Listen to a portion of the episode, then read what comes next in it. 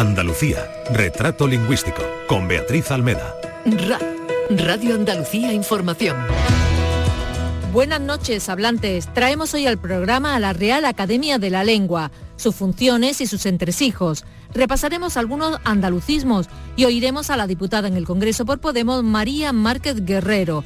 Nos va a informar de una propuesta que busca dar más voz a los acentos del sur de España. También escucharemos a un oyente que duda sobre cómo hablar ante un tribunal de oposición.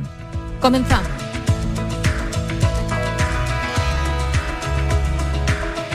Antonio Narbona, buenas noches. Buenas noches, Beatriz, buenas noches a nuestros oyentes. Este es nuestro último programa antes del verano, volveremos en septiembre. Y en la corta vida de este espacio siempre te he presentado yo. Hoy te invito a que lo hagas tú.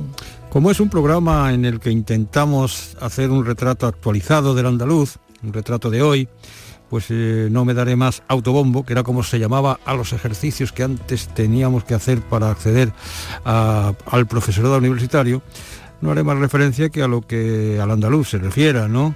Yo diré que llevo más de 50 años intentando descubrir cómo es el andaluz, lo que le pasa al andaluz o lo que pasa con el andaluz, he escrito miles de páginas propias y he impulsado otras cuantos, otros cuantos miles de investigación y de divulgación sobre el andaluz. Yo considero que es una obligación moral divulgar lo que uno aprende, lo que uno sabe. He organizado congresos, jornadas, he dado clases, conferencias.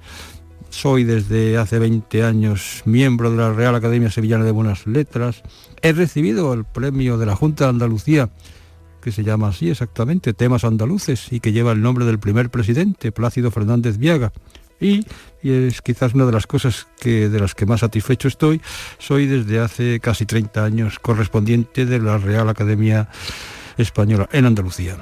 Nos dijiste hace tiempo que ser correspondiente era como ser delegado, un delegado de la Real Academia Española a los que nos gustan las palabras, trabajar en la RAE es como, yo qué sé, debe ser como el paraíso. ¿Cómo es la academia? Antonio, ¿cómo, cómo es el continente, el contenido, el edificio? ¿Qué se hace? ¿Qué hacéis allí? Pues eh, la academia no es un paraíso, aunque el, paraíso de, las palabras sí podría decir que es. Eh, el lema de la academia, que desde su fundación, eh, limpia, fija, da esplendor, nunca ha estado en vigor, porque no puede estarlo, porque no se puede fijar la vida de la lengua cuando una lengua mientras no muera, y la nuestra está muy viva, pues no deja de variar. Y es una pretensión absurda. Y limpiar, pues somos los usuarios los que la limpiamos. Por ejemplo, los andaluces ya nos hemos encargado de hecho de que algunas palabras que aparecen como andaluzas, como entavía, tijera y algunas más, pues ya las hemos limpiado por suerte, digo yo, menos mal, ¿no? Dar esplendor. Bueno, yo creo que el único esplendor que la lengua puede dar a una sociedad y a una comunidad idiomática es que esa lengua tenga un poder, tenga un poder en la ciencia, en la tecnología, en la comunicación y un poder económico. No llegaremos a hacerle sombra al inglés, pero ahí nos mantenemos en la segunda posición. Y como trabajo, pues eh, los jueves se reúnen los que se llaman inmortales. Naturalmente esto es una ironía del destino porque a la academia se llega con cierta edad y no dejan de morirse. Y nosotros los correspondientes pues aportamos, ayudamos lo que hacemos. Andaluces hay cuatro en este momento, pero de los 38 correspondientes españoles, el 50% están en el centro, las dos Castilla, Madrid, y ahí están la mayoría. Y hay 46 académicos de número que se llama, que ocupan 46 sillones, uno por letra, mayúscula y también minúscula. Pero si tenemos 27 letras, harían falta 54 asientos. Faltan 8. ¿Por qué? En realidad eh, el proceso ha sido al revés, porque había hasta una época que no recuerdo en este momento cuál es, 24 eh, académicos, porque algunas letras y tampoco sé muy bien por qué ahora nunca, nunca han nombrado eh, sillones, por ejemplo las mayúsculas, la ñ, la W, la Y y las cinco minúsculas finales tampoco. Así que lo que ha, ha pasado es que de 24 hemos pasado ahora a 46 y de esos 46 pues ahora mismo el director es andaluz, ha habido siempre algunos andaluces, no muchos, se ha muerto hace poco Gregorio Salvador, uno de ellos, y ahora mismo quedan pues el filósofo Lledó, que es de aquí cerca, de Salteras, eh, un hombre dedicado al teatro como José Luis Gómez, que es de Huelva, y, yo creo que ahora mismo casi nadie más. Pero claro, tenemos al director, Muñoz Machado, que es de Pozo Blanco. Ah, mira, ah, de Córdoba, no lo sabía. Es de Pozo ah, Blanco. Ah, fíjate. Mm. Bueno, ¿y cuál es el itinerario de una palabra? ¿Cómo pasa de la boca de los hablantes al diccionario de la lengua? Bueno, hay no hay un itinerario, hay muchos y la verdad es que no están muy, muy bien mm, formalizados. Eh, los académicos mismos, los académicos correspondientes y cualquiera a través de un académico puede proponer lo que allí suele llamarse papeleta, en esa gran mesa que todo el mundo ha visto en televisión, que es donde se discute los jueves la vida de las palabras. La mejor manera, yo creo, de que los, los oyentes entiendan cómo se produce este proceso, pues eh, les voy a contar una anécdota o dos anécdotas mm, eh, vividas en, mis reuniones. Los correspondientes podemos ir, ¿eh? no tenemos que ir, pero podemos ir los jueves, salvo que ese día haya elección de un nuevo académico, en ese caso no, en ese caso son solo los numerarios. Pues en uno de los jueves, de los pocos jueves que yo he a la academia, se discutía la palabra escapismo, que había llegado no sé cómo, escapismo y escapista, ¿no? Y había un, ya, ya muerto, había un académico que estaba mal del oído, hay muchos que estamos mal del oído y, que, y él también. Y entonces lo que hacía es, como la mesa es tan larga, acercarse a aquel que abría la boca y que sabía, estaba proponiendo algo. Las definiciones que se proponían para escapismo y escapista eran la más de curiosa. Y en determinado momento al que estaba a mi lado, que era Gregorio Salvador, y que tiene una hija en Canarias, le dijo, eh, Gregorio, como se apruebe esta afirmación, tú cada vez que vas a Canarias a ver a tu hija, ese eres un escapista.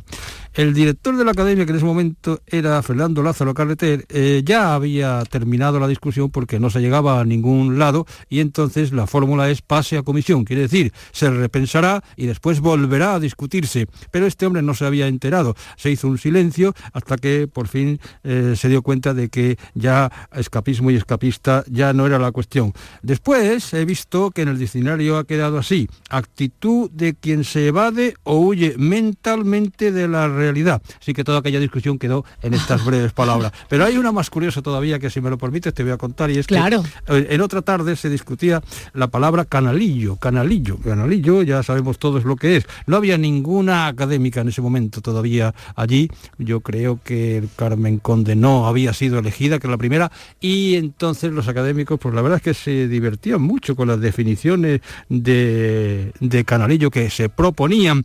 Ah, finalmente he visto que ha quedado así comienzo de la concavidad que separa los pechos de la mujer, tal como se muestra desde el escote. La verdad es que parece un poco en broma la, discusión. Pero la, palabra que más tiempo y más dificultad eh, costó eh, definir fue cultura. ¿Ah, sí? Porque estuvieron meses eh, discutiendo. Eh, invito a los oyentes porque eh, a consultar el diccionario y vean en qué poquita cosa ha quedado la definición de cultura tras una larguísima discusión. Bueno, eso hay que mirarlo, pero inmediatamente. Oye, y hay muchas palabras, bueno, no muchas, pero hay algunas palabras que llevan la marca and al lado, o sea, andalucismo. ¿Qué son los andalucismos? Sí, exactamente, había, digo había porque la mitad de la mitad ya han desaparecido más de mil andalucismos, unos mil cien, mil ciento y pico, eh, eh, pero eh, han ido desapareciendo de la marca porque, claro, pues simplemente porque no era cierto, porque los andalucismos, es decir, palabras propias de los andaluces o de Andalucía, a muy pocos. Los que son exclusivos de Andalucía, rarísimo. Y que sean de todos los andaluces, ninguno. Así que incluso hasta compartimos hasta los vulgarismos. En algunos inventarios de palabras andaluzas, pues aparecen que lo está vulgarismo, como por ejemplo a revolver, como por ejemplo jabalín. Pues no, eh, hasta esos vulgarismos no son exclusivos de Andalucía, se dicen en otros sitios de América y también hasta de Castilla, como jabalín se dice en Salamanca. Es decir que, bueno, nuestros inventarios de Andalucía son fundamentalmente el Atlas Lingüístico y Etnográfico de Andalucía, cuyos materiales se recogieron en el año 50, la mitad, no, la mitad no, más del 90% eh, de esas palabras no se usan, y después eh, el hijo justamente del que coordinó ese, ese atlas, que es eh, Manuel Alvar Ezquerra, que publicó el Tesoro Léxico de las Hablas Andaluzas, que contiene, pues no sé, algo así como 50.000 entradas, incluidas las palabras que son simplemente vulgarismo. De todas formas, hay una cuestión y es que En ese diccionario de la academia aparece andaluzada, además de andalucismo, aparece andaluzada. Y creo que no hay ninguna región que tenga un derivado de ese tipo. No existe ni siquiera pues extremeñada, murcianada, no. Y, eso la verdad es que no nos gusta. Pues significa ya, ya, te puedes figurar, Beatriz, lo que significa andaluzada. Algo despectivo. Algo despectivo, algo eh, propio de lo muy exagerado, de lo nada. Y eso, la verdad es que eso mucho no nos acaba de gustar. Bueno, vamos a oír una muestra de andalucismos asumidos como tales por los hablantes. Tú nos dices después si son palabras nuestras o no. Pues yo creo que son nuestras, costal, trabajadera, dentro del costal está la morcilla, que no es la morcilla de comer, la morcilla es una especie de cojincito para que los costaleros no sufran más de lo que ya sufren. Así que esas palabras deben de ser nuestras, ¿no? ¿Tú cómo llamas al botijo? Búcaro, ¿no? En mi pueblo, Villanueva de Córdoba, y creo que también en la comarca de los Pedroches, se dice estar al cascaporro.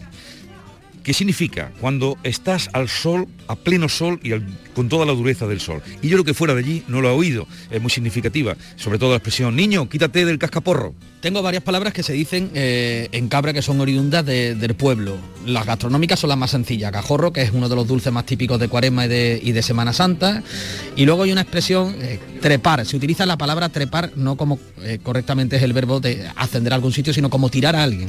El niño va corriendo, iba corriendo por la calle y trepó a su hermano. En Cádiz se dice a contraflecha, por dirección prohibida. Aquí decimos tirantas en vez de tirantes. Calzonas por pantalón corto, pueblo de mi familia se dice eh, crujidera por regañar. A mí me sorprende mucho que aquí en Andalucía se diga chaleco, porque en mi tierra, que soy del norte, un chaleco no tiene mangas. Eh, yo siempre le he llamado botines a la zapatilla de deporte. Sardiné también la, he escuchado con Z, no sé si por aquello del ceceo, zardiné, que quiere decir el escalón primero de las casas del que se accede desde la calle Alzaguán. Escamondá se dice mucho en Andalucía. ¿Muy escamondá? Estarta. Eso lo utilizaban las madres cuando los niños se portaban mal.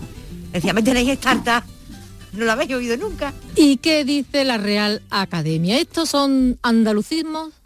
Pues eh, la Real Academia marca en algún caso con la, mm, con la señal Andalucía o eh, más frecuente con algunas de las provincias, de algunas de las ocho, ah, mm, ah, en algún caso casi todas eh, Andalucía. Eh, bueno, hay algunas que yo la verdad es que no había oído, como lo de ir a contraflecha que me ha dicho alguien de Cádiz, y tampoco había oído ese dulce del gajorro, que por cierto no solo se dice allí en Cabra, sino que se dice también en sitios de Málaga, en sitios de Jaén. Las reflexiones que hay que hacer son casi siempre las mismas. Claro que son palabras nuestras, como ha dicho alguna oyente, pero no en el sentido de exclusivamente nuestras, porque ni costal ni trabajadera eh, son palabras exclusivas de Andalucía. Eh, en, otros casos lo que tenemos son muchas. Búcaro sí aparece como propia de algunas ciudades, perdón, algunas provincias andaluzas, Málaga, Sevilla, Cádiz, Huelva, pero botijo no tiene ninguna marca, botijo aparece como una palabra española.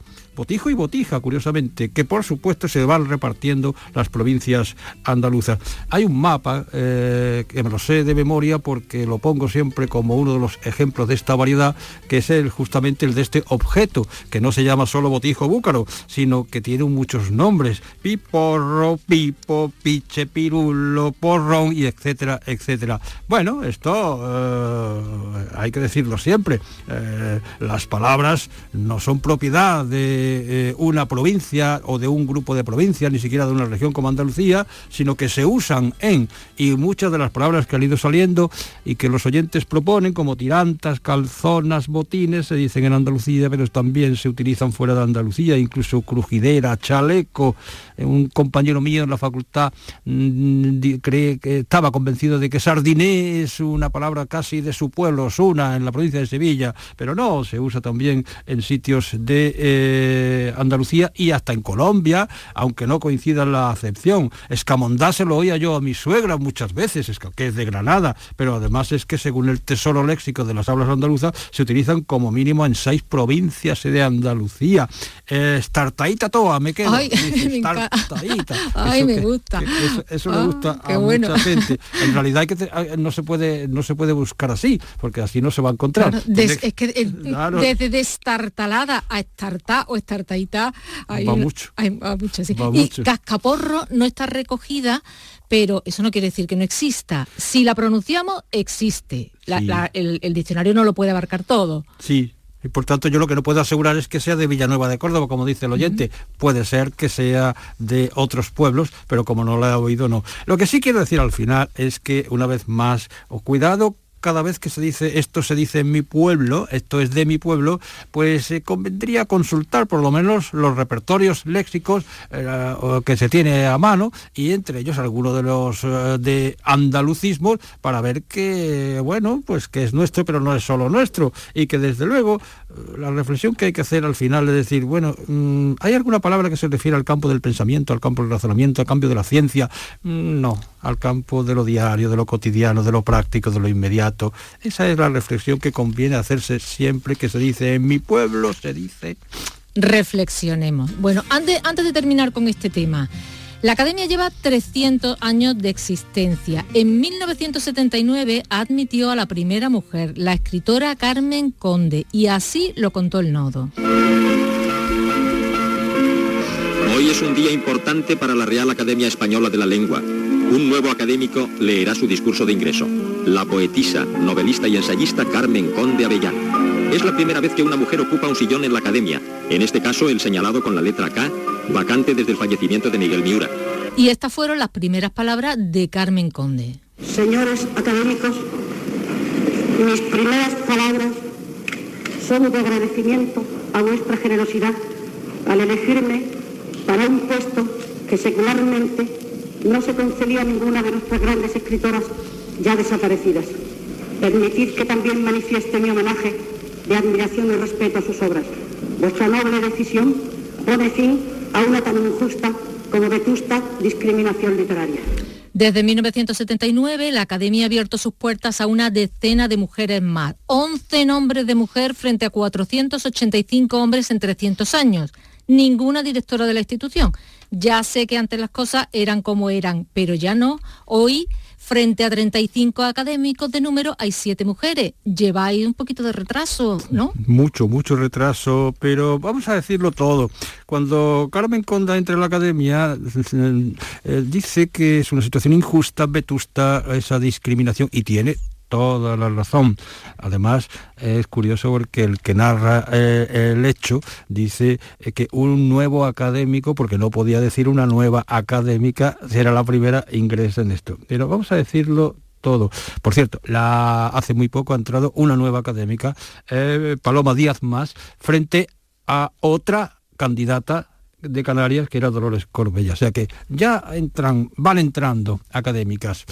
Tampoco podemos eh, pensar que ahora el ser mujer es ya mérito preferente para entrar, porque también yo podría decir que eh, eh, no sé si merecería, si mereció, ya se ha muerto, ser académico, pero Manuel Álvarez Que es el autor de ese tesoro léxico al que nos hemos referido en algunas ocasiones, pues además hizo como media docena de diccionarios inmensos de distinto tipo, de distinto carácter, y no fue académico. Es verdad que la autora de uno de los diccionarios más usados, que María Moliner, tampoco entró, pero en ese caso eh, fue, eh, la verdad es que fue una coyuntura desgraciada, porque enfrente tenía un peso pesado de la filología española, que era la de Emilio Alarcos. La verdad es que María Moliner tenía que haber entrado en la academia inmediatamente después, pero ya ella lo dejó, ¿no? Y Emilia Pardo Bazán y tantas y, mucho tantas, antes, Otras, Emilia claro. Pardo Bazán. Ahora la han sentado, por lo visto, en un, en un sillón. De forma sim- virtual. eh, simbólico. Pero en ese caso sí, Emilia Pardo Bazán no entró por ser mujer, efectivamente. Pero es que lo que no podemos pretender es que la academia en esa época se adelantara a su tiempo y se hiciera pues algo así como feminista antes de que el feminismo eh, estuviera vigente y estuviera vivo de verdad. Pregunta impertinente. ¿Paga bien la academia? Ni bien ni mal, no paga, simplemente los académicos no cobran, cobran unas dietas y por supuesto les abonan el desplazamiento, pero los que en realidad eh, necesitan cobrar porque es su trabajo son los trabajadores que no están en esa mesa de los académicos, son los que llevan a cabo la inmensa obra gramatical y lexicográfica de la academia. La academia tiene tres patas, que es la ortografía, que es la gramática y que son los diccionarios, que son muchos diccionarios. Ahora mismo estamos en eh, en la época del relanzamiento del diccionario histórico, una obra inmensa. Entonces, la academia no tiene, no tiene bueno, más más fuentes de ingreso que las subvenciones. Bueno, pero también es verdad que no todo se hace por dinero, eh, se hacen por otras razones y a veces las cosas hasta cuestan dinero. Eh, sin ir más lejos, pues eh, yo no hago esto por dinero, sino que ah, me cuesta hasta la gasolina para venir a, esta casa. Pero evidentemente hay muchas cosas que no, no, no conviene hacer por dinero. Y en la academia también hay muchas cosas que no se hacen por dinero. Desde luego eso habla muy a favor del prestigio de la institución, que no es una institución vetusta ni polvorienta. Tiene 1.800.000 seguidores en Twitter y una media de 65 millones de consultas al mes. Hablar, hablar, hablar, hablar, que es demasiado pronto para despedirnos, ya, hablar, hablar, temas. Unidas Podemos ha presentado en el Congreso una propuesta para dar más voz a los acentos del sur de España, al andaluz, al extremeño, el murciano y el canario. Hemos hablado con María Márquez Guerrero, diputada por Podemos y profesora de lengua de la Universidad de Sevilla. María es la firmante de esta petición al Gobierno. La escuchamos. Diputada en el Congreso, María Márquez, buenas noches. Gracias por atendernos. Usted y su compañera Sofía Fernández Castañón firman una proposición no de ley, una petición al Gobierno para dignificar los acentos. Háblenos de esta petición. ¿Qué contiene? Es verdad que hemos registrado una proposición no de ley para eh, defender la dignidad de todas las variedades, de todas las modalidades lingüísticas, para que no haya eh, estigmatización ni discriminación por, el acento. Eh, las modalidades lingüísticas o las hablas, como queramos llamarlo, que están más estigmatizadas son las del sur, Extremadura, Andalucía, Murcia, Canarias. ¿Y qué puede hacer el Congreso? ¿Qué le pedís al Gobierno? que se ponga sobre la mesa el tema, Aparte, pedimos que haya pues, una campaña, una campaña institucional para reivindicar eh, y dignificar todas las variedades lingüísticas, de tal manera que los hablantes no sientan, no tengan un sentimiento de inferioridad, no, sientan menoscabo por hablar, eh, bueno, pues aspirar las S finales, no pronunciar la R final, o aspirar la, la velar, ¿no?, de jueves, por ejemplo, y que, se sientan orgullosos y integrados en la sociedad entonces, esa campaña institucional me parece importante que se haga, porque bueno, parece que tenemos asumido ya eh, el plurilingüismo, ¿no? Es decir, parece que ya eh, todo el mundo eh, asume que en nuestro país hay diversas lenguas y que todas son igualmente valiosas desde el punto de vista comunicativo, igualmente dignas. Ahora el siguiente paso es reconocer que existen variedades lingüísticas que se apartan del estándar y que son también instrumentos de comunicación valiosísimos, expresión de la identidad cultural, bueno, expresión de la identidad y por tanto tiene que ser protegido y tiene que ser respetado, ¿no? Una campaña institucional que, creo que, si esta PNL se aprueba, todos los partidos la apoyan, pues, pues sería algo precioso, a mí me parece algo muy valioso. Habláis en el texto de glotofobia, que es la discriminación por acento. ¿Eso es otra forma de racismo, digamos? La glotofobia, el, el odiar o rechazar a alguien porque habla de una determinada manera? sin ninguna duda, es una manera de desprecio al que es diferente.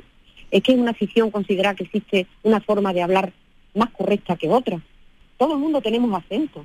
No hay nada que sea un, español perfecto. Y entonces yo creo que es la ignorancia, ¿no? Bueno, de confundir lo que es una construcción ideal, que es el estándar, porque eso no existe, es un ideal lingüístico, con la realidad de las lenguas, ¿no? Eh, la discriminación por el acento muchas veces sirve de cauce de expresión para sentimientos racistas, para sentimientos clasistas, y yo creo que ya, ya estamos en un tiempo en el que tenemos que, terminar con todas estas formas de desigualdad.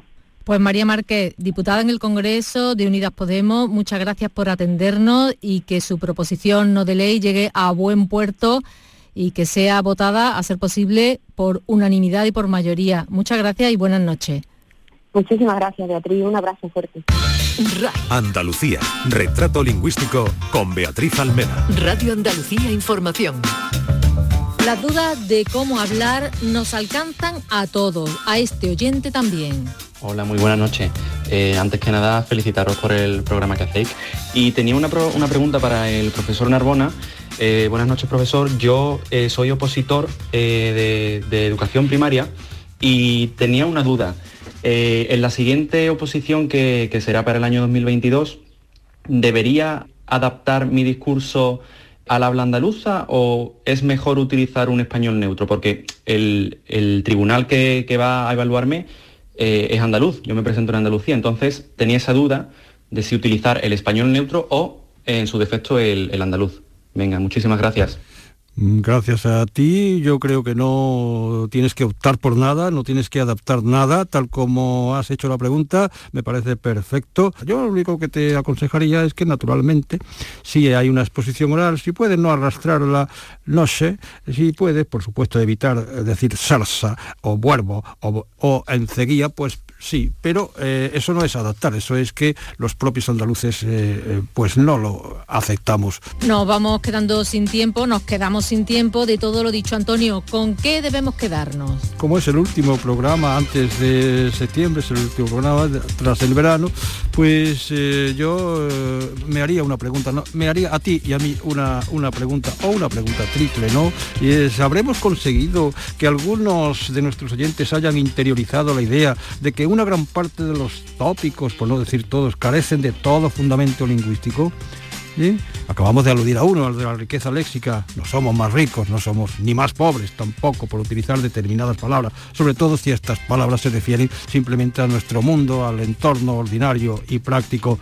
Y una, una pregunta más. ¿Habremos trasladado a nuestros oyentes la obviedad de que nuestras formas de hablar en plural, nada sobre las de escribir, son formas del español, ni mejores ni peores que las de los aragoneses, las de los castellanos o las de los mexicanos, ¿eh? que todos tienen sus peculiaridades, pero que lo más propio, lo más nuestro de todos ellos, y nosotros también, lo más nuestro de los 600 millones es lo que tenemos en común. En RAI, Andalucía. Retrato lingüístico. Radio Andalucía Información. Pues queda dicho, yo creo que sí, que habremos eh, logrado alguno de esos objetivos. Queda abierto nuestro contestador automático, el 616-233-233. Déjennos sus dudas y sus comentarios si lo desean. Volvemos en el mes de septiembre. Que pasen un feliz verano. Bueno, pues muchas gracias y les deseo a todos los oyentes un tranquilo verano y sin pandemia si es posible. Hasta septiembre. Tierra que El hombre sabio mira desde el universo, el hombre necio no mira ni al cielo. Vamos a dejarlo ya, que el planeta va a estallar. ¿Por qué no hacemos el bien? Aprendamos de una vez. Cuando las aves cruzan